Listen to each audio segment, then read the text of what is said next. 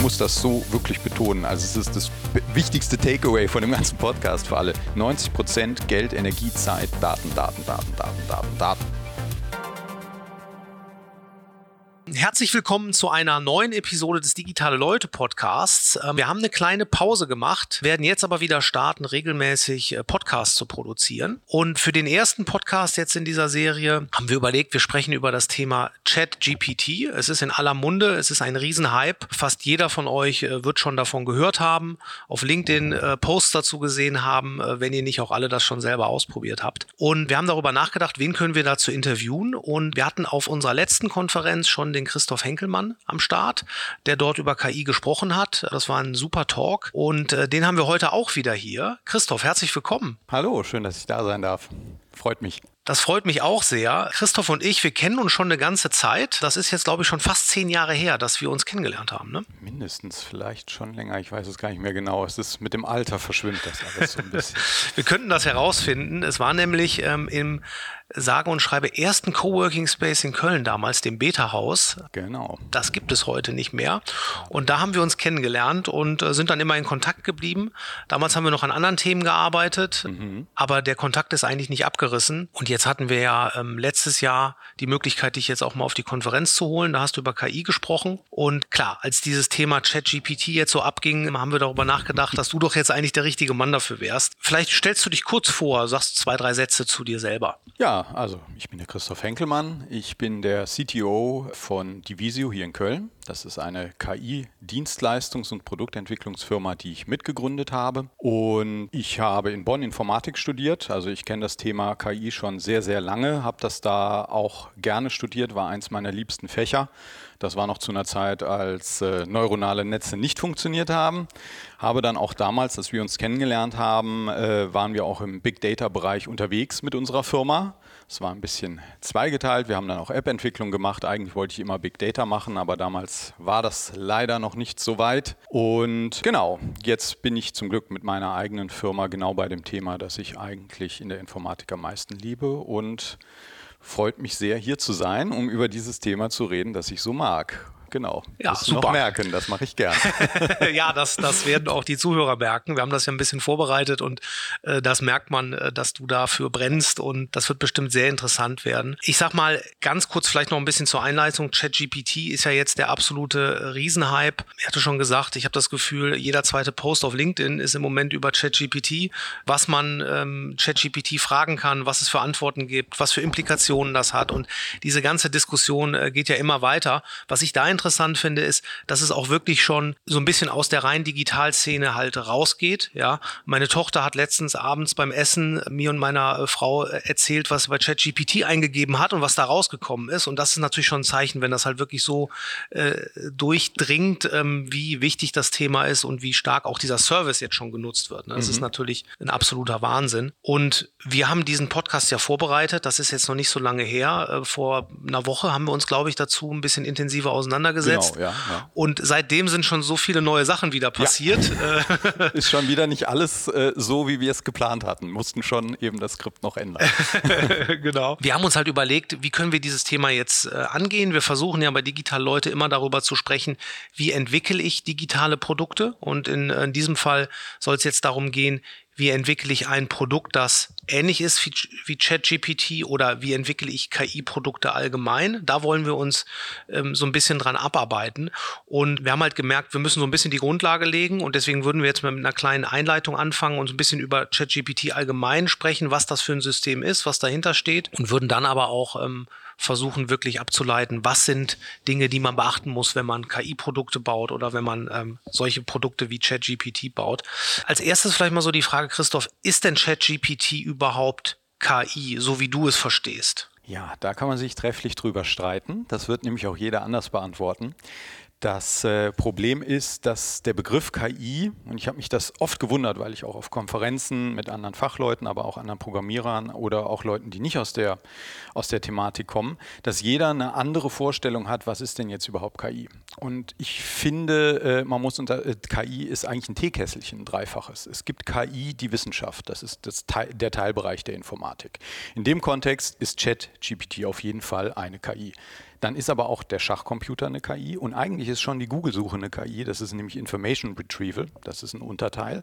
Oder ähm, ein kleines Tic-Tac-Toe-Spiel, das selber spielt, ist auch schon KI. Da ist das ein sehr, sehr, sehr weit gefasster Begriff, wo viele Leute sagen, nee, das sind alles keine Sachen, die KI sind, aber es gehört zu der Wissenschaft KI. Dann gibt es äh, KI wie im Science-Fiction-Sinne. Das ist die echte KI, die wir aus dem Film kennen, der Terminator, Skynet, Data aus Star Trek oder äh, auch äh, Schlupf vom grünen Stern. Das ist alles echte KI in dem Sinne, was man so in der Populär, äh, populär sagt, und die gibt es einfach nicht. Also in dem Kontext ist ChatGPT keine KI. Man denkt dann, das spricht mit einem, das ist irgendwie äh, tatsächlich ein Wesen oder was, das ist es nicht. Es ist immer noch ein statistisches System, auch wenn es ein sehr, sehr, sehr gutes statistisches System ist. Und dann gibt es halt den populären Begriff KI, so wie er in der Spiegelüberschrift steht. Der springt immer, immer ein bisschen zwischendurch. Und äh, da war in den 90ern war ein Schachcomputer KI, heute ist es keiner mehr. Da ist jetzt im Moment, wahrscheinlich würde man sagen, ChatGPT ist KI. Und wahrscheinlich sagen wir in fünf Jahren, ja Moment, ChatGPT ist ja keine richtige KI, das ist ja nur ein Chat-Assistant. Mhm. Genauso okay. wie wir jetzt sagen, Alexa ist ja nur ein Sprachassistent, das ist ja keine KI. Und da gibt es dann diesen etwas äh, frustrierten Satz von John McCarthy, der ist ein sehr wichtiger KI-Forscher, der hat den Turing-Preis gewonnen, hat in Stanford gelehrt und der war bei der berühmten Dartmouth Conference dabei, wo der Begriff KI erfunden wurde. Also der weiß, wovon er spricht. Und er hat irgendwann, äh, irgendwann mal gesagt, as soon as it works, no one calls it AI anymore. Sobald es funktioniert, nennt es keiner mehr KI. Mhm. Da war er natürlich etwas frustriert und äh, so ist das hier wahrscheinlich auch. Genau. Also kann man sich aussuchen, welche der Sachen man da haben möchte. Ja, sehr interessant. Das heißt, sobald das so richtig in die Nutzung durchgedrungen ist, nimmt man das als normal als Anwender und dann heißt es nachher auch nicht mehr KI, sondern dann ist es Softwaretechnologie allgemein oder? Ja, ja. Bilderkenner ist es vielleicht. Ne? Früher, also vor ein paar Jahren haben wir angefangen, dass wir Hunde auf Bildern verlässlich erkennen konnten. Das war 2005 noch Science Fiction. Da war das KI die Convolutional Neural Networks, ein ganz schöner, ganz schönes Mouthful. und ähm, da war das natürlich bumm, der, der Höhepunkt der KI. Heute sagt man, ja, ist ein Bilderkenner. Mhm. Und ähm, so, so entwickelt sich das populär halt weiter, dass die populäre Wahrnehmung von dem, was KI ist. Also ich, ich glaube, populär muss KI immer ein bisschen äh, diesen Science Fiction, diesen, dieses Nicht-Verständliche äh, haben, das weit entfernt ist. Und dem Moment, wo die Leute äh, die Unterschiede zum Menschen feststellen, also oft wir Menschen neigen zum Anthropomorphisieren. Wir, wir äh, weiß jeder, der seinen Computer schon mal angebrüllt hat oder vielleicht früher diese schönen großen Röhrenmonitore, wo man so frustriert gegenhauen konnte. Ich glaube, viele Zuhörer werden sowas schon mal gemacht haben. Ist ja Quatsch. Ist dem Computer relativ egal, wenn man ihn beleidigt und anbrüllt. Aber warum tun wir das? Weil wir in diesem Moment wütend auf dieses Ding sind und dem eine Existenz zu sprechen, die es nicht hat. Und wenn so ein Ding natürlich dann antworten kann wie ChatGPT, dann sehen wir das nochmal auf einem ganz anderen Level. Aber irgendwann merken wir, dass es doch nur eine Sache ist und dann neigen viele Leute dazu, es nicht mehr KI zu nennen. Und wie gesagt, da kann man sich dann schön drüber streiten, mhm. ob das richtig ist oder nicht. Wenn wir jetzt in ChatGPT einsteigen wollen und auch wie das gebaut ist, wie man so einen so Service baut. Vielleicht willst du das nochmal ganz kurz zusammenfassen, was die Komponenten von ChatGPT sind. Also, dass wir so ein bisschen das nochmal aus deiner Sicht beschrieben wird. Welche Komponenten gibt es da drin? Was sind die wichtigen, auf die wir nachher ein bisschen tiefer eingehen sollten? Genau, also damit man das so ein bisschen einordnen kann, ich habe ja eben von Bilderkennern und so gesprochen und neuronalen Netzen. Also jetzt wollen wir mal sagen, dass ChatGPT zur KI gehört und äh, dann gehört ChatGPT weiter, das ist wie, wie in der Biologie so ein bisschen kann man das einteilen, gehört zu dem Bereich Machine Learning. Es gibt auch KI, die kein Machine Learning ist, die ist aber im Moment nicht so in. Das heißt, seit ein paar Jahren machen wir, äh, ist Machine Learning, obwohl es das schon sehr lange gibt, ist im Moment gerade sehr in, weil es sehr gut funktioniert. Und dann gibt es darunter wieder das sogenannte Deep Learning. Also es ist ein Spezial Fall von Machine Learning. Es gibt Machine Learning, das kein Deep Learning ist. Und äh, früher nannte man das neuronale Netze. Man spricht heute eher von Deep Learning. Ähm, ein Satz nur dazu, es hat sehr wenig mit dem Gehirn zu tun. Also immer wenn einer anfängt zu erklären, warum das funktioniert wie ein menschliches Gehirn, muss man vorsichtig werden. Das ist äh, Schlangenöl. Also es gibt da Parallelen, aber da man noch nicht genau weiß, wie das Gehirn funktioniert, finde ich die Aussage sehr gewagt. Mhm, okay. Also ChatGPT ist ein Deep Learning System, wie so ziemlich alles in den letzten Jahren, was einen echten Fortschritt gebracht hat. Und darin wiederum ist es ein sogenanntes Transformer-Modell. Transformer sind ein ganz spezielles Modul im Deep Learning, ein, ein Algo, ja, man kann sagen ein Algorithmus, eine Formel. Die sind so seit 2017 unheimlich in. Das heißt, mich hat die Technik von JetGPT deshalb auch nicht überrascht, weil wir ja die meisten Leute, die sich damit auseinandersetzen, seit Jahren wissen, dass das the next big thing ist. Und es ist halt nur das ChatGPT, das jetzt zum ersten Mal wirklich eindrücklich allen gezeigt hat. Also mhm. ChatGPT ist ein Deep Learning System basierend auf Transformern und wer es dann nochmal ganz genau haben will, ist das eine sogenannte Decoder-Architektur, aber so tief wollen wir da nicht gehen. Mhm. Es gibt da auch wieder verschiedene Familien. Manche Leute, die aus dem SEO-Bereich kommen, die haben vielleicht schon mal vom BERT gehört. Das war vor zwei, drei Jahren, ist das bei Google, war das eine Erweiterung der Google-Suche. Das war für die SEO-Leute ganz wichtig.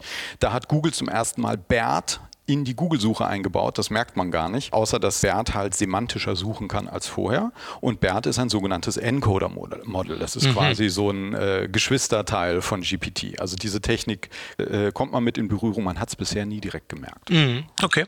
Gut, um das jetzt ein bisschen besser zu verstehen, was da wirklich genau hintersteckt, ähm, starten wir doch vielleicht mal ähm, wirklich ins, ins Doing, mhm. so abstrakt. Was müsste man denn jetzt tun oder was hat man getan, um dieses Produkt zu bauen? Da wollen wir ja immer drauf raus bei digitalen Leute. Ähm, wie baut man diese digitalen Produkte? Was gehört dazu? Wo fängt man an, wenn man ein, ein Chat-GPT baut? Also erstmal muss man das machen, was man bei jedem Deep Learning, Machine Learning Projekt braucht. Also das kann man erstmal ganz allgemein erzählen. Das ist auch ganz praktisch, weil man das für viele andere Projekte nutzen kann.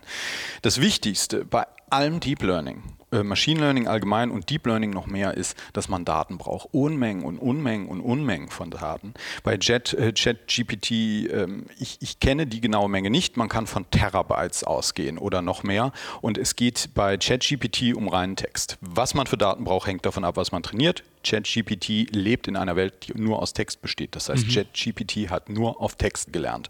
Und egal, also wenn man das jetzt nachbauen will oder auch was äh, OpenAI gemacht hat, erstmal muss man diese Daten beschaffen und zwar überall, wo man mit den Fingern drankommt. Das Erste, was man immer macht, wenn man kleinere Systeme baut, dann nimmt man zum Beispiel Wikipedia, die kann man sich kostenlos runterladen oder andere. Projekt Gutenberg benutzen wir zum Beispiel. Wir haben auch solche Transformer-Modelle schon trainiert, natürlich viel, viel kleiner. Wir haben auch Projekt Gutenberg dann benutzt, Wikipedia, andere Seiten. Und dann fängt man natürlich an zu crawlen. Das mhm. geht gar nicht anders. Also man, man muss Unmengen an Crawlern schreiben. Deshalb hat Google natürlich in dem Bereich auch einen unheimlichen Vorteil und braucht Daten so viel, wie man kann. Das muss man auch sagen, also vielleicht als Praxisbezug für die Leute, die zuhören und selber mal Deep Learning Projekte machen, beauftragen oder durchführen wollen.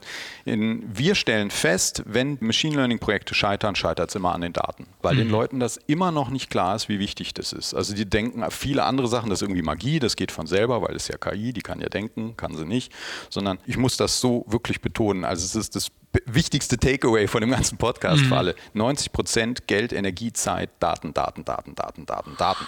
Okay. Und das haben die auch gemacht. Wenn ich die Daten dann habe, muss ich sie bereinigen. Lass mal ganz kurz mhm. nochmal ein, ähm, da gerade drauf eingehen. Also du gehst davon aus, oder das, was man liest, was man, was man darüber weiß, dass OpenAI einfach jetzt jahrelang das Internet gecrawlt hat, alle Daten abgesaugt hat, äh, die sie bekommen konnten und das schon machen seit Beginn der Firma. Ja, ja, ja. Also mhm. seit die damit angefangen haben, also diese GPT oder GPT-Architektur, das beruht eigentlich auf einem Paper von Google und als OpenAI gegründet wurde, die haben so eine ganz spezielle Philosophie, was hinter ihrer AI steht, haben gesagt, diese Art von Architektur, mit einer Architektur bezeichnet man eine Art und Weise, wie so ein Deep Learning-System aufgebaut ist, ähnlich wie der Softwarearchitektur.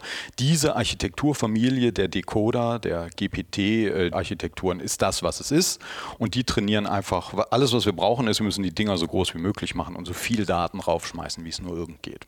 Gibt es da ähm, irgendwelche interessanten Daten, von denen man jetzt schon weiß, dass GPT sie nicht crawlen konnte oder dass die Daten fehlen wird? Oder ist das. Nein, das ist alles bei, das ist, da machen sich alle drüber lustig. OpenAI ist ja mal gegründet worden, um sehr transparent äh, diese Modelle zu allen zu, zur Verfügung zu stellen, damit äh, Elon Musk wollte ja nicht, dass KI die Welt vernichtet und was weiß ich nicht alles. Und haben die gemerkt, dass man wahrscheinlich damit Geld verdienen kann, war es mit Open ganz schnell vorbei. Also es gibt eine Menge Ergebnisse da draußen. Google ist mit seinen KI-Ergebnissen wesentlich, wesentlich offener als OpenAI. Ah, okay, interessant. Also ich mhm. kann zum Beispiel sehr gute Google-Modelle kostenlos Open Source runterladen, das machen wir auch, die als Basis für unsere eigene Arbeit benutzen. Mhm. Äh, kann ich bei OpenAI nicht. Ja, also da äh, ab und zu äh, veröffentlicht die mal ein Paper, da steht drin, wie toll sie sind. Da kann man mal so, so erschnüffeln, in welche Richtung es geht, aber die wirklich wichtigen Details stehen da nicht drin. Also okay, das heißt, man weiß auch gar nicht genau, ob da irgendwo Daten fehlen, was die genau gecrawlt haben. Das ist sehr intransparent. Alles klar. Das ist wie bei der Wurst. Will man nicht wissen, was da reingeht. Also hier würden wir jetzt ja gerne wissen, was nee, da reingeht. Ja. Das war der erste Schritt, Crawling, mhm. die Daten sammeln. Mhm. das machen die seit Jahren. Was muss man mit den Daten dann machen? Das nächste ist, man muss sie bereinigen. Das heißt, äh, wenn ich ja Webseiten crawle, dann ist da alle möglichen Kram drin, den ich nicht will, die Navigation, Werbung, was weiß ich. Das nennt man ETL, Extract, Transform, Load. Da gibt es dann auch eigene Frameworks drüber. Das heißt, die, die Software-Engineering bei so einem Projekt geht erstmal zum ganz großen Teil nur in diesen ETL-Teil bei Projekten dieser Art. Es gibt Projekte, wo die Daten direkt da verfügbar sind, da muss man da nicht so viel Aufwand machen. Mhm. Das heißt also, die werden eine sehr große Infrastruktur haben, um Daten zu bereinigen, Duplikate zu entfernen, damit gewisse Texte, die oft kopiert werden, nicht überrepräsentiert sind, weil sie 100 Mal gecrawlt worden. Mhm. Äh, sowas werden die gemacht haben. Und das ist dann der nächste Schritt. Und dann habe ich die Daten äh, relativ bereinigt, so dass ich damit trainieren kann. So, und dann kommen wir zu dem berühmten Training. ChatGPT, wie der Name sagt, ist eine Variante von GPT. Das heißt erstmal die Architektur, die Software dahinter ist exakt die gleiche wie bei GPT. Da hat sich wenig geändert. GPT-1, GPT-2, GPT-3, GPT-3.5. Kleine Unterschiede, aber prinzipiell alles die gleiche Architektur, nur immer größer. Und ChatGPT ist einfach quasi von GPT-3.5 abgeleitet. Das ist eigentlich ein GPT-3.5, das weiter trainiert wurde. Also will ich ein ChatGPT haben, brauche ich erstmal ein GPT-3.5.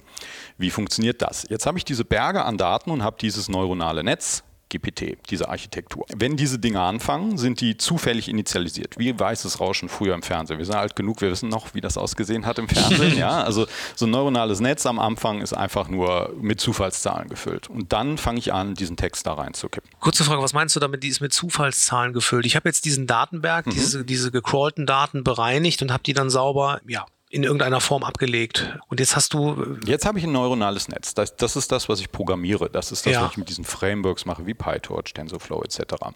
Und im Gegensatz zum Gehirn, das neue Verbindungen aufbauen kann, eventuell, wo auch mal Neuronen, wenn man jung ist, noch wachsen und so, äh, kann so ein Ding nicht nicht existieren. Das heißt, neuronale Netze ändern ihre Struktur nicht beim Lernen. Das denken viele Leute, dass irgendwie wächst oder sich anpasst. Das tut es nicht. Diese Architektur ist fest. Das heißt, da, wo was Gelerntes hin muss, muss am Anfang was sein. Und am Anfang ist das einfach nur zufällig. Das heißt, dieses Ding Aha. wird initial, also es ist so, als hätte man eine Datenbank und in der Datenbank füge ich Daten hinzu.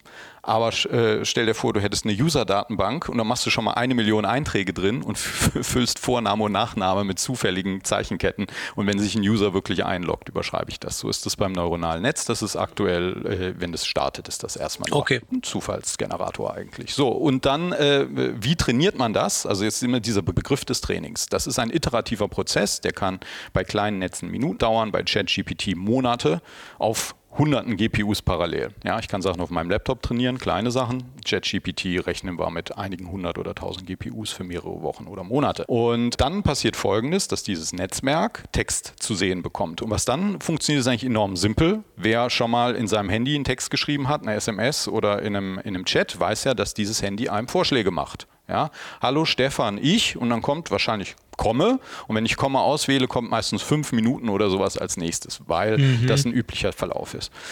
Und nichts anderes macht GPT. Das ist also keine andere Technik im Prinzip als T9 früher auf den Nokia-Handys. Das Ding lernt einfach nur Text vorherzusagen auf Basis dessen, was es hat. Wenn ich den Satz habe, Pinguine leben am, dann lernt das Ding sagt vielleicht erst am Rhein, falsch, ja, dann sagt es Nordpol, na, schon mal nicht ganz falsch, dann irgendwann Südpol. Und deshalb lernt das Ding, dass Pinguine am Südpol leben, weil irgendwo da drin Wikipedia-Text war, wo das drin stand. Und nichts anderes macht das. Das heißt, das lernt monatelang einfach nur Text zu vervollständigen. Die Kosten dafür sind immens, also ist, keiner weiß es genau, weil OpenAI halt alles anderes als Open. Man schätzt so, dass so ein GPT-Trainingsdurchlauf vier bis fünf Millionen Dollar kostet. Aber mit einem Durchlauf ist in der Regel nicht getan. Da stelle ich fest, was funktioniert nicht. Ich verbessere, das heißt, die trainieren permanent weiter. Das heißt, ja, also wenn man das trainieren will, braucht man erstmal eine Menge Geld. Und dieses, dieses Trainieren, also da bin ich ja äh, überhaupt nicht technisch genug für, um das genau zu verstehen. Dieses Trainieren bedeutet dann, das wird angestoßen, dass es einfach durchläuft und selber die Prozesse durchfährt, um diese Vervollständigung genau. zu machen. Wenn man es total vereinfacht, stell dir einfach vor, man, man würde diesen Text in eine gigantische Textdatei machen und würde da einfach Stück für Stück durchgehen in Bröckchen in einem in einem, einfach in einer Schleife und dann nimmt man dieses Bröckchen und lässt dann einfach den weiteren Text vorhersagen. Dieser Prozess, der dann das neuronale Netz updatet, das ist der sogenannte Gradientenabstieg. Da würden wir jetzt aber wirklich, äh, ich sag mal, ein paar Stockwerke tiefer in den Keller gehen. Es ist sehr spannend, erkläre ich auch gerne, aber vielleicht ein andermal. Wichtig ist für die meisten Leute, die es machen, das macht das Framework für dich. Das gibt den sogenannten Training Loop, der wahrscheinlich bei einem gigantischen System wie ChatGPT sehr viele Feinheiten hat. Aber prinzipiell äh, ist da einfach nur eine Schleife, die sagt, das sind die Daten, die reinkommen. Bitte, liebes Netzwerk, erzeuge mir folgendes Ergebnis. Und je nachdem, wie richtig oder falsch das Ergebnis ist, äh, gibt es da mathematische Formeln, die das Netzwerk verbessern in jedem Schritt. Das ist ein iterativer Prozess. Okay, das heißt, ein Training läuft durch, dann hat man im Prinzip ein, ein ja, ein Stadium der, ähm, des Systems. Das heißt, in dem Stadium von ChatGPT am Anfang stellt man dann Fragen, nutzt das Tool und bekommt Antworten, die man jetzt aber dann irgendwie einen Quality Score haben muss, ob die Antwort richtig oder falsch ist? Oder? Zu diesem Zeitpunkt gibt es einfach eine, eine Metrik, die einfach den Output-Text mit dem eingegebenen Text vergleicht. Auch wieder, wie das genau funktioniert auf niedriger Ebene, ist spannend, aber äh, im Grunde genommen werden nur Zahlen miteinander verglichen am Ende. Man vergleicht einfach, wie ähnlich ist der Output von, den, von dem GPT-System zu dem Zeitpunkt. Ich sage es auch immer wieder, aber zu dem Zeitpunkt ist es noch nicht Chat-GPT, sondern nur GPT. Wie ähnlich ist die Ausgabe mit der erwarteten Ausgabe? Und dadurch äh, bekomme ich einen Fehler und diesen Fe dieser Fehler wird mathematisch genutzt, um das Netzwerk zu verbessern. Und das ist auch der Grund, warum GPT, das kann man ja auch testen bei OpenAI, oder man kann sich was, bei Hugging Face gibt es Alternativen, die genauso gebaut sind, dann kann man es auch kostenlos ausprobieren. Äh, gibt es, wie gesagt, auch teilweise schon in Open Source, wenn auch nicht so gut. Deswegen kann dieses Ding schon allgemeine Aufgaben lösen, das hat also nicht gelernt, Fragen zu beantworten, aber in diesen Terabytes und Terabytes sind irgendwo Frage-Antwort-Formate drin. Das heißt, es weiß, wenn ich schreibe Frage, Doppelpunkt, was ist die Hauptstadt von Frankreich? Antwort, Doppelpunkt. Dann beantwortet es einem nicht die Frage, sondern es setzt stochastisch den Text fort. Und in, so, mhm. in einem solchen Fall ist es die wahrscheinlich richtigste Textfortsetzung, ich sage bewusst nicht Antwort, diesen Text als korrekte Antwort fortzusetzen. Und deshalb kann das Ding GPT schon Frage-Antwort-Sachen machen oder es kann auf Instruktionen reagieren, weil es Texte gesehen hat, wo sich Leute unterhalten haben oder wo Dinge beschrieben wurden. Und das ist alles nur ein stochastisches Fortsetzen der Eingabe auf Basis dessen, was es gesehen hat. Und deshalb muss es so viel sehen. Denn diese Systeme, wir, wir, Menschen können extrapolieren. Wir nehmen Datenpunkte und können daraus fortsetzen. Diese Systeme können meistens nur interpolieren. Das heißt, die Aufgaben, die sie lösen, müssen irgendwie schon mal vorhanden gewesen sein. Verstehe so. Und diese Trainingsläufe, die gehen dann immer weiter oder? Genau, die hören nie auf. Also man kann in der Praxis, wenn man selber so ein Projekt macht und sagt, irgendwann ist mein System, keine Ahnung, vielleicht will ich Schrauben auf dem Fließband erkennen oder so. Irgendwann ist es gut genug, dann kann ich auch aufhören. Bei äh, OpenAI ist es so, dass die nie aufhören, Daten zu sammeln. Die hören nie auf, weiter zu trainieren. Die GPUs laufen Tag und Nacht. Und das sieht man auch bei ChatGPT. Da hat man immer unten äh, steht, wann der aktuellste Checkpoint ist. Und ich habe jetzt gestern nochmal damit gearbeitet geupdatet und da war es der 30. Januar. Also das ist gerade mal wieder die neueste Version mhm, ist, okay. ist, ist, schon geupdatet worden. Gut, und du hast jetzt gesagt, bei den, bei den Trainings, das wird immer mathematisch verglichen, ob das Ergebnis richtig ist, aber Menschen kommen doch auch zum Einsatz an irgendeiner Stelle. Ne? Genau, ne? bis zu diesem Punkt haben wir eigentlich die Menschen nur gebraucht, um den Scraper zu bauen und die ganze infrastrukturelle Software. Das System hat einfach aus den Daten gelernt. Das nennt man auch Unsupervised Training, weil es kein Mensch musste zu dem Text irgendwas sagen. So. Jetzt haben wir aber ChatGPT. Jetzt, wie machen wir aus GPT ChatGPT? Und da gibt es jetzt einen lustigen Trick theoretisch kann natürlich GPT schon Dialoge führen, weil es hat ja Dialoge schon gesehen. Und wenn man dann so ein Dialogformat dem irgendwie vorgibt, indem man mal schreibt äh, ChatGPT Doppelpunkt, äh, dann füllt es die Antwort auf und dann sage ich Doppelpunkt, dann könnte es schon so einen Chat führen, der ist aber noch nicht so gut. Und was OpenAI gemacht hat, auch wieder, äh, haben auch schon andere Leute vorher gemacht, aber die haben es halt sehr ausführlich gemacht mit viel Geld und Fleiß. Die sind hingegangen und haben erstmal von GPT Chatverläufe generieren lassen. Wie gesagt, kann das System ja. Und was ich aber machen kann, und das ist das Praktische, ich kann für jede Frage mehrere Antworten generieren lassen. Ja, weil äh, das Ganze funktioniert mit Zufallsgeneratoren mit drin, mit, mit Sampling. Das heißt, ich kann mehrfach auf den Knopf drücken und kann mir drei, vier, fünf, sechs Antworten auf jede meiner Fragen geben lassen. Und was sie dann gemacht haben, ist, die haben genau das gemacht und haben die Antworten von Menschen bewerten lassen. Und zwar sehr, sehr viele. Da ist viel Geld reingeflossen, äh, das ist teilweise in Sweatshops gemacht worden. Das ist auch, gibt es auch so ein paar Berichte schon, dass das nicht immer ganz so toll war, wie wir uns das vielleicht wünschen würden mit Mindestlohn im mhm. Westeuropa. Aber am Ende des Tages wurden da halt sehr viele Antworten bewertet. Wozu? Jetzt kommt der Trick, weil GPT kann ja eigentlich erstmal nur Text fortsetzen. Es wurde ein zweites Modell, das sogenannte Teacher-Modell, nennt man das, das Lehrermodell trainiert. Und das war eine andere KI. Die hat auch Text als Input bekommen, hat aber keinen neuen Text erzeugt, sondern die hat nur eine Sternebewertung gegeben. Wie beim Eiskunstlauf oder wie bei Amazon 0 bis 10, 0 bis 5, Schulnoten, was auch immer. Und hat daraus, hat das gelernt, was die menschlichen Bewerter zu den Antworten sagen. Warum? Weil im letzten Schritt ChatGPT jetzt ja drauf trainiert werden soll, jetzt soll das GPT, GPT ChatGPT werden, soll jetzt die, äh, den Chat so perfekt wie möglich führen. Dazu muss, müssen wir wissen, welche Antworten richtig sind. Das heißt, wir müssen jetzt Trainingsdaten generieren, die nur Chats sind. Natürlich kann ich jetzt hingehen und einfach Chats aus dem Internet ziehen, aber erstens weiß ich nicht, ob ich die will. Ja, Habe ich irgendein so Incel-Forum erwischt? Das sind nicht die Chats, die das Ding lernen soll.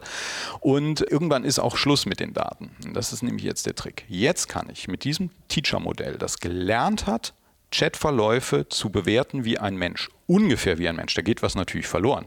Ja, ich kann ja den Menschen nicht komplett ersetzen. Aber Datenmenge steht, schlägt Datenqualität. Mit diesem Tandem aus GPT und dem Lehrermodell kann ich jetzt beliebig viele Chatverläufe erzeugen. Weil GPT findet einen Chat, gibt sich selber eine Reihe von möglichen Antworten. Das Lehrermodell bewertet die, nimmt nur die beste und so kann ich synthetische Chatverläufe erzeugen. Das nennt sich Reinforcement Learning from Human Feedback, ist der Name für den ganzen Kram. Äh, ich vereinfache das natürlich und die genauen Details kennen wir dann auch nicht, weil bis ins Letzte hat es OpenAI nicht offengelegt, aber es, das ist so die Beschreibung von OpenAI und es deckt sich mit dem, was in der Literatur ist. Und ganz kurz diese menschliche Bewertung, also dieses Lehrermodell, wird das jetzt auch die ganze Zeit weitergetrieben, dass weiter äh, Menschen das bewerten ja, ja, und ja. um dieses Lehrermodell zu verbessern? Was meinst du, warum äh, ChatGPT im Moment umsonst ist? If you are not the customer, you are the product. Alles, was die Leute da gerade eintippen, wird hinterher von Menschen durchgesehen. Das heißt, man sollte da sehr gut überlegen, ob man da fragt, wie man die Leiche der Schwiegermutter versteckt. Da gibt es ja diese Fälle aus den USA, wo das einer Siri gefragt hat. Ich weiß nicht, ob es die Schwiegermutter war. Das muss man sich übrigens im Klaren sein. Alles, was man da eingibt, wird von äh, OpenAI gehamstert und da schauen Menschen drüber. Und die erzeugen dadurch neue Chatverläufe und bewerten das. Und bewerten dann, ob die Antwort von, vom System gut war. Um das Vermutlich. Was, was die genau für Arbeitsabläufe haben, wie gesagt, kann man nicht sagen. Ich kann nur sagen, so würde ich es machen und irgendwas in die Richtung wird es wahrscheinlich sein weil man kann eventuell sehen, wann hat der User abgebrochen oder äh, ich, ich erwische mich ja selber dabei, dass ich dann sage, ja, danke, die Antwort war schon sehr gut, aber könntest du was dem System egal ist. Das ist ja, man, man, man möchte höflich sein. Also man erwischt sich selber dabei, dass man mit dem System redet, wie mit einer Entität, obwohl ich am Anfang genau gesagt habe, dass es das nicht ist. Okay, aber im Prinzip äh, sind das dann zwei Systeme. Das eine ist das GPT-Modell, das die ganze Zeit weiter trainiert wird, in dem mehr Daten gesammelt werden, in denen die Ergebnisse auch bewertet werden. Und das zweite ist das Lehrermodell. Genau, das wird dann wiederum zur Hilfe benutzt, um künstliche Daten für Chatverläufe zu hauen und dann wird ChatGPT wieder genauso trainiert wie ein normales GPT. Also das das startet als GPT, das weiß also schon eine Menge, das kann schon Text verstehen. Dann wird es benutzt, um Chatverläufe zu erzeugen. Die werden durch das Lehrermodell gefiltert und laufen dann wieder zurück, um ChatGPT weiter zu verbessern. Das ist also, es ist ein sehr komplexes Training. In den meisten Deep Learning Projekten, die man so in der Praxis erstmal hat, äh, wenn wir jetzt hier in der Wirtschaft zu tun haben, ist es leichter. Ein Modell lernt auf Daten, die Daten werden von Menschen annotiert, fertig. Wenn ich genug Daten habe und mein Fehler klein genug ist, ist das Modell fertig. Also es wurde ja auch viel in der Diskussion auf diese Fähigkeit, dass dieses System jetzt wirkliche Chatverläufe erzeugen kann. Da wurde ja auch darauf abgehoben, dass das jetzt das ganz Neue mhm. ist. Für mich, ich habe das jetzt bisher wirklich auch nur so rudimentär benutzt kam immer so ein bisschen die Frage auf, wann brauche ich denn überhaupt wirklich diese Chat-Konversation? Oder ist das nicht mehr so ein Frage-Antwort? Ich stelle da eine Frage, ich bekomme was zurück oder ich lasse mir einen Text generieren und, oder ich lasse mir einen Code-Snippet generieren und das ist ja beachtlich, was dann da kommt. Aber dass ich wirklich dann nochmal, also diesen Chatverlauf aufmache, ich als User und immer weiter frage, Siehst du da große Anwendungsfälle oder? Also es ist, ich denke, für Endprodukte. Also wer jetzt drüber nachdenkt, wie baue ich ein Produkt auf Basis von ChatGPT? Also ne, so ein Ding nochmal zu bauen. Äh, es tun viele, also diese Sache, dass nur OpenAI das, das kann, ist Quatsch. Ja, also äh, die werden ganz schnell ganz heftige Konkurrenz bekommen und auch die Idee ist nicht von denen. Da gab es auch schon vorher Modelle, die haben es halt nicht so an die breite Öffentlichkeit geschafft. Ich denke für Leute, die jetzt sagen, hey, ich habe eine Idee, ich will eine Plattform machen, die das und das macht, für die ist es vielleicht nicht so relevant. Ich denke, wenn man es direkt nutzt als Mensch, ist es schon also es war, äh, äh, wie gesagt, das gab es vor. Was man sagen muss, die haben erkannt, dass das das Format ist, mit dem Leute wirklich dieses, äh, diese Technik zu verstehen und zu interagieren lernen. Weil GPT-3 gab es schon vorher. Man hätte sich einfach einen Tag bevor ChatGPT da war, hätte man einfach schon GPT nutzen können oder andere Systeme auch, die ähnliches können. Und da war aber noch nicht so ganz klar, wie man das dazu anregt, das zu machen, was man will. Und wir Menschen sind nun mal soziale Tiere. Wir reden miteinander. Und wenn ich auf einmal mit dem Ding reden kann in einem Dialog und wenn der Dialog nur aus drei Interaktionen besteht, hier, ich machen PHP-Login, ich habe aber das und das Problem, kannst du mir helfen? Das ist was ganz anderes, als wenn ich ein Prompt-Engineering machen muss, wo ich vorstelle, okay, wie sahen die Trainingsdaten aus? Wie gesagt, das Interpolieren, ja. Das heißt, ich muss es irgendwie so hindrehen, dass es so aussieht wie etwas, was GPT gesehen hat. Und dann kriege ich die richtigen Ergebnisse okay. raus. Das muss ich jetzt nicht mehr, weil ich drehe es immer so, dass ich es in ein Frage-Antwort-Spiel packe. Und das hilft es, dass die Line auf einmal mit dieser Technik, also will ich jetzt nicht abwertend sagen, aber Leute, die nicht den ganzen Tag sich nur mit Large Language Models beschäftigen, auf einmal da einen Wert draus ziehen können. Weil das ist so, wie wir sprechen. Das ist das Schlaue, glaube ich, daran. Ja? Also zu wissen, es gibt so viele andere Ideen, wie man mit diesen Dingern interagieren kann und Paper und so, aber zu sagen, nee, das ist es, da, da schieben wir jetzt mal einen dreistelligen Millionenbetrag draus. Und das muss man da mal, muss man wahrscheinlich von ausgehen, dass das gekostet hat. Interessant, also so hatte ich das noch gar nicht gesehen, dass das halt wirklich durch diese Möglichkeit der User-Interaktion wirklich erst zugänglich geworden ist ähm, und jetzt für den Nutzer eigentlich klar wird, dass, dass man so interagieren kann mit dieser KI, ja. sage ich jetzt mal. Genau, ne? wir dürfen es ruhig KI nennen, glaube ich. Lass uns ein bisschen über die, die Probleme und auch die Grenzen sprechen, weil jetzt viele ähm, denken ja jetzt, okay, das ist jetzt das nächste Ding. Mhm. Das wird alles komplett revolutionieren. Also ich hatte auch schon im Bekanntenkreis Leute, die gesagt haben, die zum Beispiel Softwareentwickler sind und die gesagt haben, so, ey, das Ding wird mich arbeitslos machen, ähm, die so begeistert davon waren, wie es Code generiert hat und die wirklich dann, ja, das waren so in den ersten Tagen und Wochen, als das Ding auf dem Markt war und man damit äh, gearbeitet hat, wo halt wirklich so, viele sprechen ja auch von, äh, das gab so dieses Aha-Erlebnis. Habe ich auch schon gehört, ja. Mhm. Ne? Also, wo liegen denn die Grenzen? Also, wenn man sie jetzt schon, wenn man jetzt schon sehen kann, wo Grenzen sein könnten. Also, das würde mich mal interessieren, wie du das jetzt im heutigen Stand siehst. Wo gibt's Grenzen und wo gibt's Probleme mit diesem Service, mit diesem Tool? Ja, also ist es so, ich erzähle immer so ein bisschen auch über die kritischen Sachen. Vorneweg muss ich allerdings sagen, das ist schon toll. Ja, also äh, auch wenn ich jetzt sage, wissenschaftlich ist nichts Neues, benutzen nur Techniken, die wir kannten und ist blöd, dass die nicht transparent sind und alles, aber man muss natürlich die Leistung würdigen von dem Ding. Das ist schon eine Wahnsinnsingenieursleistung, keine wissenschaftliche Leistung, eine Wahnsinnsingenieursleistung, das zu bauen und es ist schon nützlich. Also ich benutze es auch. Ist aber gut, dass wir trotzdem auch mal über die Grenzen sprechen. Also das Erste, wovor ich so ein bisschen Angst habe, bevor ich genau auf diese Limitierung komme, ist, ich, ich will ja, dass sich das durchsetzt. Ich liebe ja die Technik. Ich verbringe meinen ganzen Tag damit. Ich habe ein Unternehmen dazu gegründet. Ich habe so ein bisschen Angst, dass das wird wie beim selbstfahrenden Auto. Wir alle wissen, 2014 waren wir sicher, 2016 fahren wir mit dem Robotaxi zur Arbeit. Ne?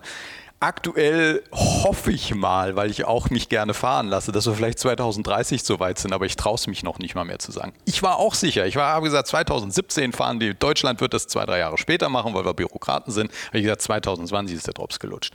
Und ich habe ein bisschen Angst, dass es bei ChatGPT ein wenig ähnlich sein wird, weil äh, man sieht jetzt nur auf LinkedIn diese ganzen High-Posts, 99 Wege, um mit ChatGPT reich zu werden. Und wenn man dann anfängt, es zu benutzen, stößt man auf die Grenzen. Grenzen. Deshalb möchte ich sagen, obwohl ich darüber auch ein bisschen nörgle, was nicht geht, muss man sagen, es ist eine coole Technik und auch wenn etwas nicht gleich geht, nicht aufgeben. Das ist tatsächlich ein Game Changer. Genau. Aber so, jetzt kommen wir auf. Was ist schlecht an ChatGPT und allen? Das Hauptproblem, dass alle Deep Learning Systeme haben und insbesondere diese Large Language Models, diese Transformer, die brauchen Daten ohne Ende.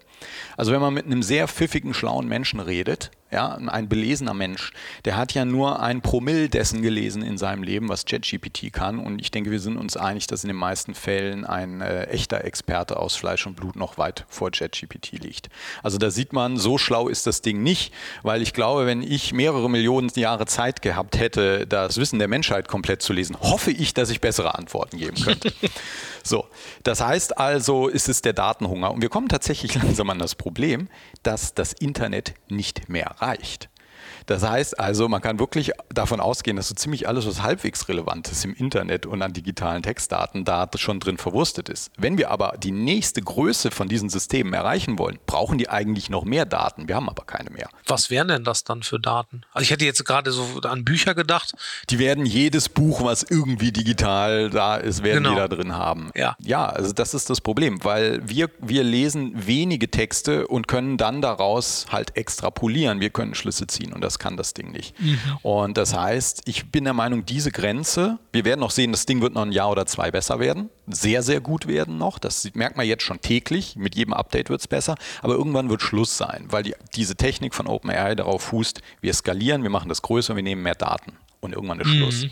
Viel größer kann man es irgendwann nicht mehr machen. Weil wird's auch, es ist nicht billig für OpenAI, dieses Ding zu betreiben. Ja, die verbrennen Kohle schaufelweise. Na gut, Geld haben sie jetzt ja genug. Ja, ja irgendwann ist das auch irgendwann, alle. Ne? Ja, klar. So, genau. Das ist ein Problem viele spannende Ansätze, das zu verbessern. Und ich glaube, da wird derjenige, der das Ding wirklich gewinnt, wird der sein, der die richtigen nächsten Techniken macht, um das Problem zu verbessern. Aber das ist interessant, was du jetzt gesagt hast. Das heißt, du sagst, die Grenze ist eigentlich, dass es nur begrenzt Daten gibt. Und die andere Grenze ist, dass es noch nicht extrapolieren kann. Richtig. Ne? Also das ist dann wahrscheinlich nochmal ein anderes, ja, ein anderes AI-System, das irgendwann mal extrapolieren kann. Mit Sternchen. Also jetzt wird natürlich viele Leute, mit denen ich so sehe, Moment, aber es gibt das Paper das. Also es, es zeigt zeigen sich sogenannte Emergent Properties, ist der Fachbegriff, in diesen großen Language Models. Das heißt, die können auf einmal auf sehr wenig Daten, fast wie ein Mensch, können die schon auf einmal äh, mit wenigen Beispielen sehr mhm. viel. Das merkt man ja bei JetGPT. Ich muss keine Trainingsdaten mehr reingeben. Also die Frage ist, ob das reicht. Das ist halt die Wette von OpenAI. Ich bin der Meinung, dass uns noch Techniken fehlen, okay. von denen wir mhm. vielleicht noch gar nicht wissen, welche die sind, um quasi die nächste Stufe zu erreichen. Ja, neuronale Netze haben wir seit den 60ern. Also es ist nichts Neues. Mhm. Und erst in den letzten Jahren haben wir haben wir gemerkt, was wir machen müssen, damit die Dinger funktionieren.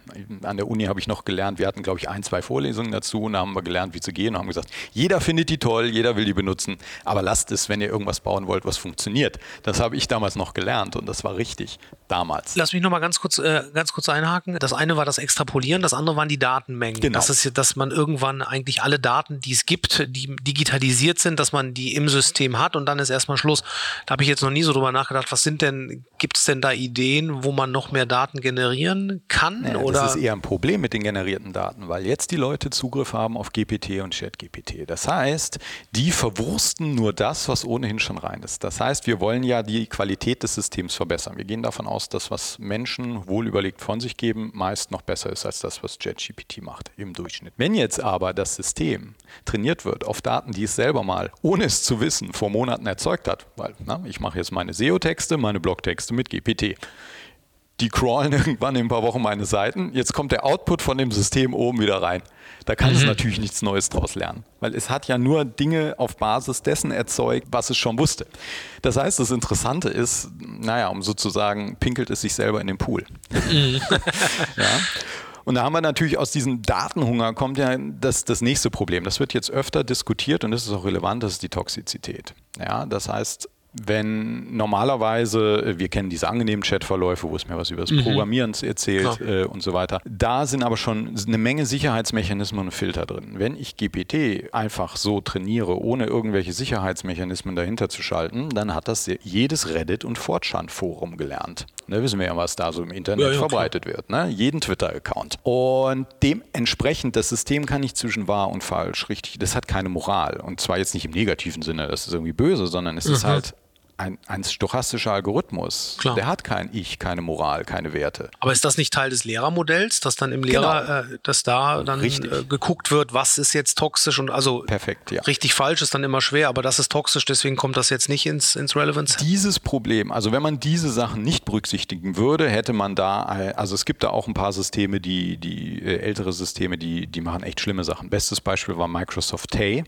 Ich weiß nicht, ob du dich daran erinnerst. Das war schon ein äh, Sprachmodell-Chatbot-System und Microsoft hatte die nicht so schlaue Idee, das auf Twitter loszulassen und es soll aus den Dialogen mit den Twitter-Usern lernen. Das wurde dann, ich glaube, 24 Stunden später oder so abgeschaltet, weil das, was daraus kam, war natürlich, also es war wirklich schlimm. Es war wirklich schlimm. Es war ein totales PR-Desaster. Das heißt, Microsoft hat anscheinend Glück, du kannst dich auch nicht mehr daran erinnern, die meisten Leute haben es wieder vergessen. so, wie wird das hier versucht in den Griff zu kriegen? Da hast du sehr richtig erkannt. Das Teacher-Modell die, also ich, meine Vermutung, jetzt kann ich wieder nur spekulieren, das sage ich auch dazu, ist, dass diese Leute, die die Trainingsdaten für das Teacher-Modell erzeugen, die werden einen Guide haben, wie auch andere Moderatoren mhm, im Forum oder Service-Mitarbeiter einen Guide haben, was Beispiele sind für schlechte oder gute Antworten. Und dadurch hat das Modell natürlich gelernt, dass Morddrohungen, misogyne Äußerungen, Rassismus äh, bitte zu unterlassen sind. Und das klappt, muss man sagen, sehr gut. Es ist natürlich so, dass es immer noch nicht Problem gelöst, Haken dran, so ist es nicht. Aber was das System auf jeden Fall schon mal kann, wenn ich einfach unbedarft ein bisschen über Programmieren oder Teilchenphysik oder meine Rezepte rede, schlägt es mir nicht auf einmal vor, dass, keine Ahnung, dann leugnet es nicht auf einmal den Holocaust oder so. Was durchaus passieren könnte, wenn man da solche Filter nicht wird. Das ja, kriegt irgendein Wort in den falschen Hals und auf einmal kommen da schlimme Dinge bei raus. Mhm. Das haben die schon sehr gut in den Griff bekommen. Dann haben sie zusätzlich wohl noch, keiner weiß es genau, wie immer, OpenAI, haben sie auch noch äh, Zusatzsysteme, die die Antworten nochmal analysieren und gewisse Dinge rausfiltern. Also das ist ein, äh, tatsächlich, äh, zum Glück ist es so, dass den Leuten jetzt klar ist, dass es ein Problem ist und man kann da viele Vorwürfe machen. Es gibt Hacks, wie Leute diese Sicherheitsmechanismen aushebeln. Hm, Habe ich auch von gelesen. Genau, ja. ja. Aber es ist schon so, dass ich explizit mit der Brechstange ChatGPT dazu zwingen muss. Von selber rutscht dem das nicht einfach raus. Das ist schon mal sehr gut gibt natürlich auch einen anderen nicht so schönen Beigeschmack. Die Leute, die diese Bewertungen erstellt haben, mussten sich halt durch diesen Morast waden. Das ist Klar. ähnlich wie die Facebook-Moderatoren, ja, die ja genau. auch teilweise psychischen Schaden aus ihrem schlecht bezahlten Job nehmen. Wie schlimm das jetzt da war, kann man nicht sagen, weil man weiß nicht genau, wie es entstanden ist. Da muss man immer dran denken, dass für unsere Bequemlichkeit da Leute halt auch ihr, ja, also es ist kein schöner Job wahrscheinlich. Aber andererseits will man ja auch nicht, dass solche Sachen rauskommen. Also das ist ein Problem. Nee, gut, also das kann ich mir vorstellen, dass das aber auch etwas ist, was man in den Griff bekommt, genau auf die Art und Weise, wie du es gerade beschrieben hast. Ne? Aber klar, kann ich mir gut vorstellen. Es gibt noch weitere Sachen, die Probleme sein können. Das habe ich auch schon häufiger gehört. ChatGPT würde halluzinieren. Hall, hall, hall. äh, würde Halluzinationen haben, versuche ich es mal so. Was sagst du denn dazu? Wie kommt das überhaupt zustande? Wenn ich dich jetzt frage, eine schwere Frage aus der Teilchenphysik. Ja, keine Ahnung, was ist der Spin von einem Upquark? Ich hoffe, die Frage macht überhaupt Sinn. Ja? Weiß nicht, jetzt habe ich vielleicht Glück und es ist zufällig so ein kleines Hobby von dir, aber wahrscheinlich würde ich sagen, pff, keine Ahnung, woher soll ich das wissen? Mhm. ChatGPT möchte eine stochastisch wahrscheinliche Antwort geben. Das heißt, okay. es wird sich irgendwas raussuchen. Genau. Deshalb weiß es ja auch so viel, weil es so viel gelesen hat, also Wissen, in Anführungsstrichen, immer in Anführungsstrichen. Deshalb kommt da oft was Richtiges raus, weil in, in den ganzen Daten stand natürlich auch eine Menge Richtiges drin. Das Problem ist, wenn die Antwort nicht drin war in den Daten oder nicht oft genug oder deutlich genug drin war oder leicht missverständlich, dann wird ChatGPT immer eine Antwort geben. Könnte man das nicht auch abfangen, dass wenn das System eigentlich weiß, okay, ich habe viel zu, also dass meine, sag ich mal, wie es das dann auch macht, dass es vervollständigt, wenn ich aber weiß, ich bin hier auf ganz dünnem Eis unterwegs, dass ich es dann vielleicht sein das lasse? Das kann das oder? System nicht wissen. Okay. Weil äh, das ist eben eine Eigenschaft dieser neuronalen Netze. Es, es muss eine Antwort geben. Es gibt immer das wahrscheinlichste Token, das als nächstes kommt. Und also mir ist aktuell, wir, wir müssen eigentlich noch eine neue Folge machen. ich, hab, ich habe Ideen, wie man man das machen kann. Größenwahnsinnig wie ich bin mit meiner kleinen Butze hier in Köln, versuche ich sogar so eine Sachen zu programmieren. Aber das sind nur Ideen. Aktuell, so wie die Technik von GPT ist, kann man es nicht sagen. Ja? Okay. Das kann nur mhm. dieses Teacher-Model sagen, hört sich die Antwort richtig an. Es kann nicht wissen, ob es richtig ist. Deshalb redet ChatGPT auch so unglaublich selbstbewusst. Ja, wenn sie, also es hat absolut keine Ahnung, aber da stellt sich da hin und. Es ist halt so eine Instanz schon. Und ja. man denkt natürlich auch, wenn da was rauskommt, da wird schon was dran sein. Ne? Das ist natürlich ein Riesenproblem an der Stelle. Das ist die Sache. Je nach Fachbereich ist das Ding zwischen 50 und 99 Prozent richtig. Das heißt, es gibt eine Menge Sachen, wo das mehr weiß als, also Wissen, Anführungszeichen, wo mhm. öfter richtige Antworten rauskommen als wahrscheinlich bei Menschen. Das Problem ist, wenn ein Mensch, der, ich sag mal, genügend Selbstreflexion besitzt, anfängt unsicher zu werden, kann er sagen, es könnte sein, dass. Aber ich bin mir nicht sicher, weil. Das wird es nicht sagen. Und manchmal liegt es auch zur Hälfte falsch. Ich hatte tatsächlich ein Problem mit einem Storage-System beim Kunden, langweilige lange Geschichte, ging um Verschlüsselung und das System konnte mir tatsächlich sagen, viel besser als ich das, es, ich weiß, dass es richtig war, weil ich mit einer Google-Suche und Dokus beim Hersteller äh, diese Punkte auch schon gefunden habe und auch vermutet hatte. Ich konnte es aber sehr direkt fragen, welche Kompressionsverfahren werden unterstützt, was mache ich, wenn das nicht unterstützt wird, was muss ich machen dafür. Und es war sehr kurz zusammengefasst und richtig. Mega. Das ist das, was viele immer als Google-Killer bezeichnen. Das war schon sehr nützlich, weil die Original-Doku vom Hersteller war schlechter zu lesen als das, was ChatGPT gesagt hat. Dann ist es aber auch so, dann hatte ich zum Beispiel eine ganz einfache Frage zu LibreOffice. Ich wollte die Silbentrennung irgendwie anders einstellen mhm. und das hat mir richtig Punkt für Punkt, erstens klick dahin, zweitens dahin, drittens dahin, sechstens, siebtens. Und das hat gesagt, ich soll auf Buttons klicken, die garantiert auch nicht in der alten Version äh, existiert haben. Also es war so zur Hälfte richtig, mhm. aber es war auch unlogisch, weil Schritte in der falschen Reihenfolge waren. Und da hat man diese stochastische Natur des Systems gelernt. Das hat also so viele Texte gesehen. Wie kann ich in Word, OpenOffice, bla bla bla, das und das einstellen. Mhm. Okay. Ja, aber es hat nur einen Text gemacht, der so aussieht wie eine Anleitung dafür. Und das war falsch. Es hat mich auch nicht weitergebracht. Also äh, es hat mich eher Zeit gekostet, weil ich auch schon zu sehr vertraut habe. Ich habe gesagt, hä, gucke ich jetzt nicht richtig. Ne? Kann doch gar nicht sein. Und dann habe ich, hab ich geguckt, nee, kann wirklich nicht sein. Aha, bist du drauf eingefallen, hat halluziniert. Und das muss man immer bedenken. Deshalb ist das Tool eigentlich sehr praktisch, wenn man selber von der Materie eigentlich schon eine gewisse Ahnung hat und braucht einen Ideengeber, einen Impulsgeber, den man nicht ganz ernst nimmt. Vielleicht kann man das so betrachten wie einen betrunkenen Freund. Ich verstehe schon, dass man wirklich einschätzen kann, wie die Qualität ist, was man da bekommen hat, gerade wenn man irgendwie Texte sich generieren lassen wird. Okay, kommen wir zum ähm, letzten Thema. Das Thema wurde auch schon viel diskutiert, ähm, ähnlich wie bei Krypto, der CO2-Ausstoß, der dadurch entsteht, dass die ganzen Rechner dort laufen. Wie kann man das einschätzen? Kannst du das mal auch vielleicht im Verhältnis setzen zu anderen äh, CO2-Quellen im IT-Bereich? Das frisst halt eine Menge Strom. Wenn ich tausende GPUs laufen lasse, brauche ich eine Menge Strom, heißt eine Menge CO2. Auch wenn ich grünen Strom benutze, kann ich den grünen Strom stattdessen nicht benutzen, um andere Dinge zu betreiben. Irgendwo ist das CO2 weg. Also es ist schon A teuer und B ist es ein gewisser Ausstoß. Wenn ich das aber mit vielen, vielen anderen Industrien vergleiche, ich habe jetzt leider nicht genau die Zahlen, da müsste man mhm. auch gucken, es gibt die, kann man ja ChatGPT mal fragen. Also es ist schon viel im Vergleich zu anderen äh, Computing-Sachen. WordPress-Instanz äh, zu betreiben kostet mich wesentlich, wesentlich weniger Strom.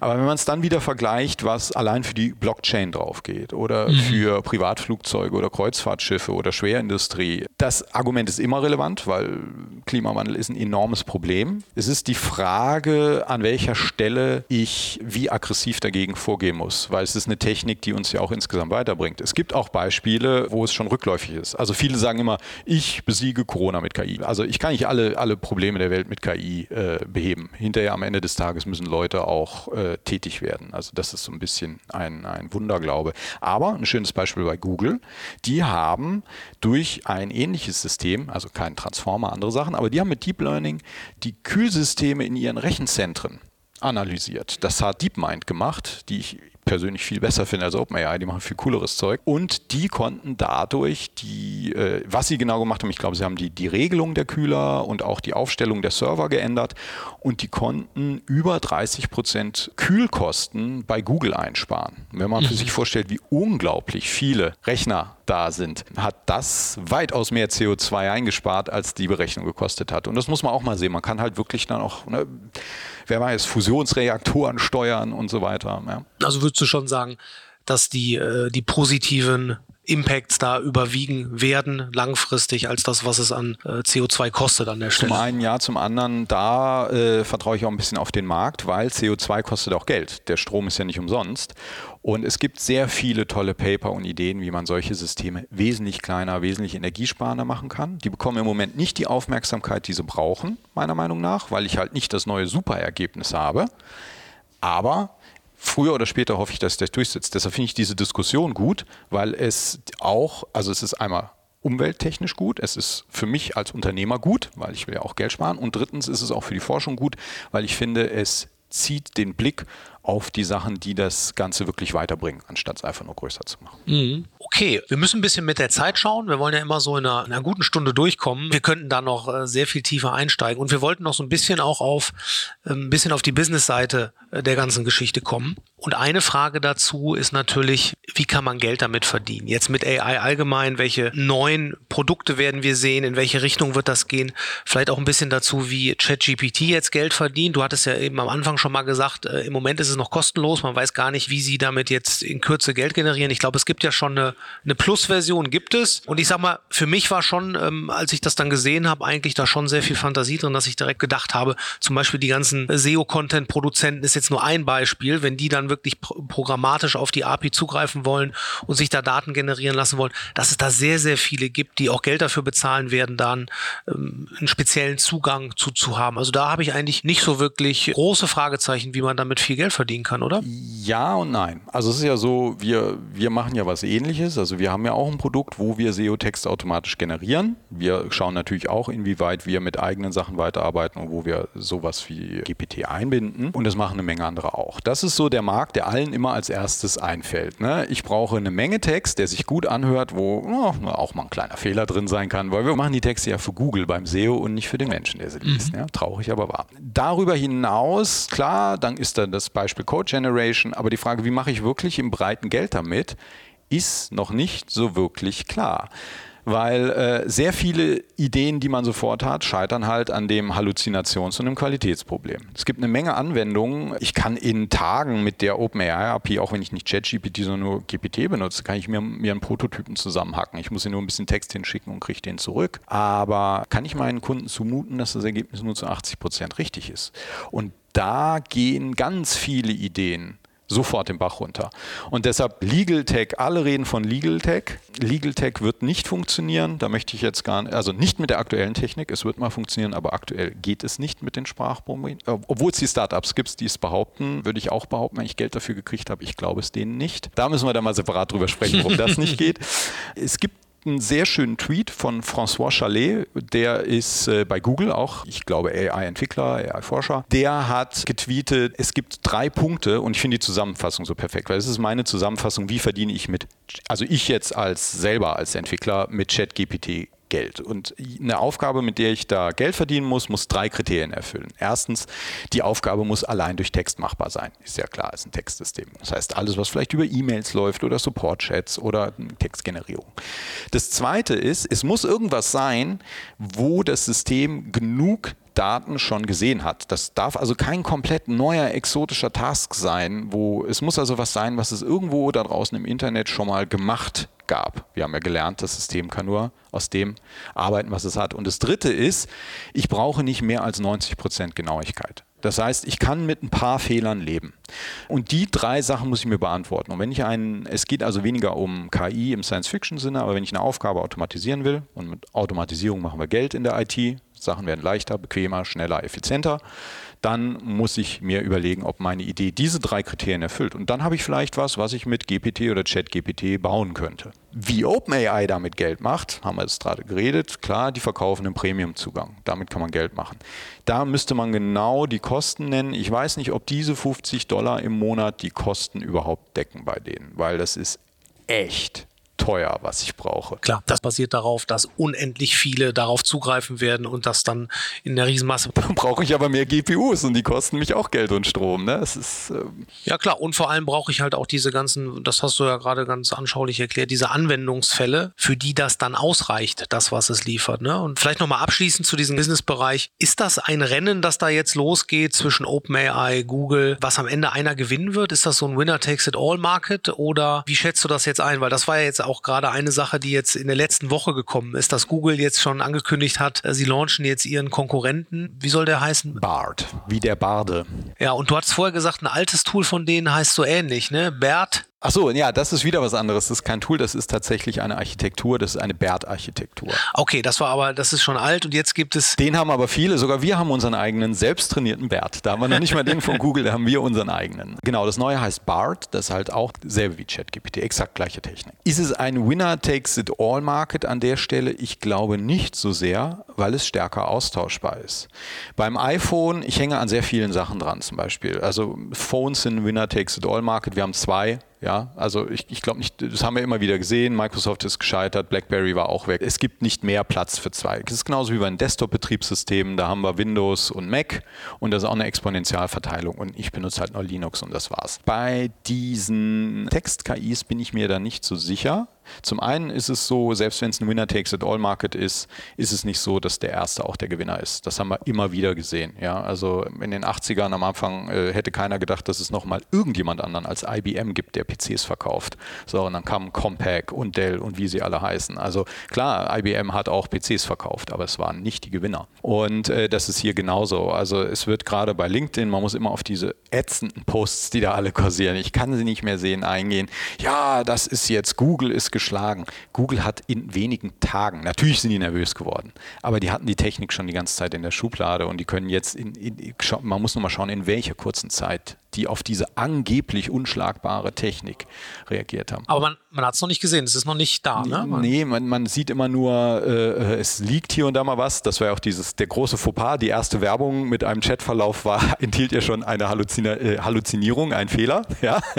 Trotzdem glaube ich, dass Google das Google-System, mein, meine Wette jetzt, können wir ja dann äh, vielleicht dann in ein paar Wochen dann mal sehen, ob ich recht behalten habe. Meine Wette ist, dass Google besser sein wird, weil Google wissenschaftlich stärker ist, weil diese Technik von Google kommt. Das ist keine OpenAI-Erfindung und weil Google die besseren Daten hat. Ich meine, es ist Google. Ja. Die machen das schon ein bisschen länger. Die ne? machen es ein bisschen länger.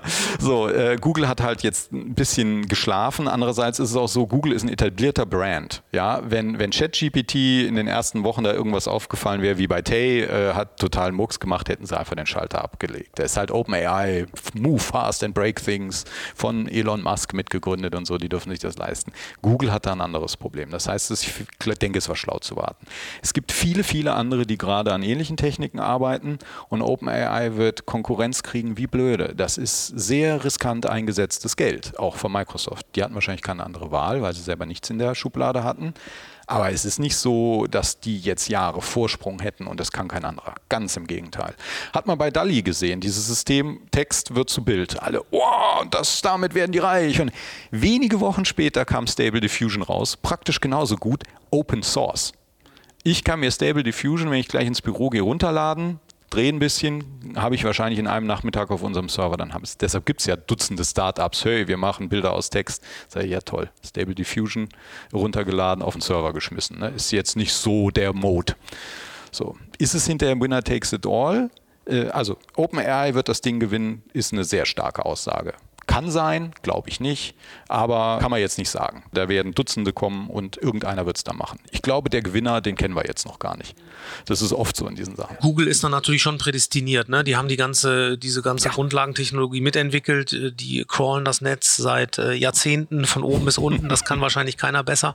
Und da muss man jetzt mal abwarten, was die genau. für ein Produkt da an den Start bringen. Und ich finde das ja auch interessant, dass jetzt ähm, Microsoft mit Bing schon anfängt, da ja. ähm, mhm. ChatGPT-Komponenten zu integrieren. Das wird natürlich auch genau das sein, was da, wenn das dann gut ist in der User Experience, was Google dann in ihrer Suche machen wird. Also da, das geht dann natürlich jetzt rasant weiter. Aber die spannende Frage ist, wie verdienen die dann damit Geld?